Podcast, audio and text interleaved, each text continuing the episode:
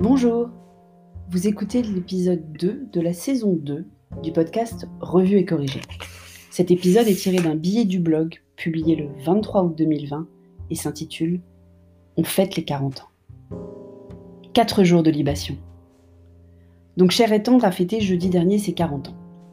Et comme c'est très difficile de lui offrir quelque chose, il est du genre à se l'acheter ou s'il ne peut pas, moi non plus, j'avais prévu 4 jours d'expériences diverses et variées pour que ça reste gravé dans sa mémoire. Et la mienne, par la même occasion.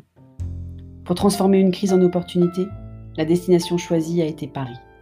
Il m'avait emmené à Amsterdam pour mes 40 ans il y a déjà plusieurs années, mais on avait une des mamies pour garder Petit Dôme, et on habitait Paris. Cette année, Paris au mois d'août sans touristes était assez irrésistible, et Petit Dôme compatible. Un des trucs qu'on voulait absolument faire, avec moins de monde que d'habitude, était le musée du Louvre. Petit homme rêvait d'aller voir les antiquités égyptiennes. Il avait adoré l'exposition tout en Camonde il y a presque deux ans. J'ai souvent fait le Louvre et depuis longtemps, mais je n'étais jamais entré aussi rapidement. Pas de fil à l'entrée, on attend un peu pour le portique de sécurité. Peu de monde dans les allées, même si on était quand même parfois nombreux dans les salles de l'Égypte, apparemment prisées. Et même des tables libres au café Marly en sortant, une première par une journée aussi ensoleillée. Alors bien sûr, sous le masque, c'est parfois étouffant, et la prise de température à l'entrée de la terrasse du café Marly était pour le moins surprenante. Mais on ne regrette rien. Pour continuer le week-end culturel, on a été visiter l'exposition Louis de Funès à la Cinémathèque. Forcément, je vous en parlais à l'épisode 104 de notre folie pour Louis de Funès. On a appris plein de choses, revu des moments mythiques, et même pris une photo bien kitsch de petit homme à côté de la statue de cire du gendarme. Mais Paris est devenu une ville différente. J'ai déjà eu l'occasion d'en parler ici. Je suis fan absolu de Paris. Je lui ai consacré tout mon épisode 120 de la première saison. Mais j'ai à peine reconnu certaines rues dont toutes les devantures sont fermées. Ces lignes de bus qui ont changé de trajet, sacrilège. Ces rues vides de passants et de voitures. Des grilles ou des panneaux de bois dur sur les entrées des restaurants et autres hôtels encore fermés jusqu'au décembre pour certains. Des messages griffonnés aux côtés des affiches classiques des gestes barrières pour les autres. Paris est déserté, comme à tous les mois d'août mais personne n'a pris la place des Parisiens comme à l'accoutumée. À Bordeaux, les touristes français et européens sont pourtant relativement nombreux.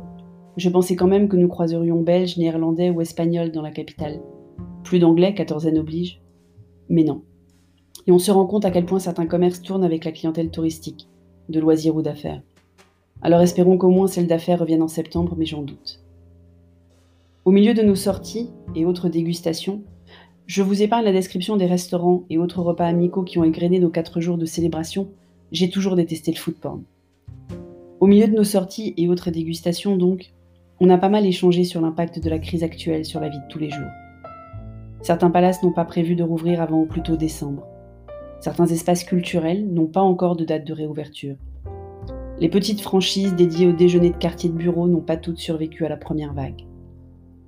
Les événements professionnels vont reprendre peu à peu en septembre, mais pas les gros mastodontes internationaux. Les écoles vont rouvrir en septembre, mais pas toutes les activités extrascolaires, ou alors en distanciel quand c'est possible.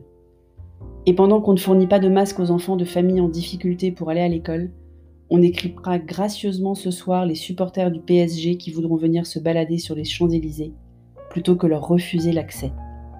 Ça m'a beaucoup énervé cette histoire. Il fallait que ça sorte.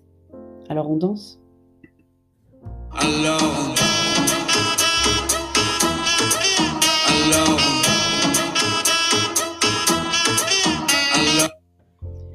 Merci de m'avoir écouté. Si vous écoutez sur Apple, n'hésitez pas à laisser un commentaire avec vos 5 étoiles, c'est très important les commentaires. Et sur toutes les plateformes de balado-diffusion, abonnez-vous et partagez. À bientôt.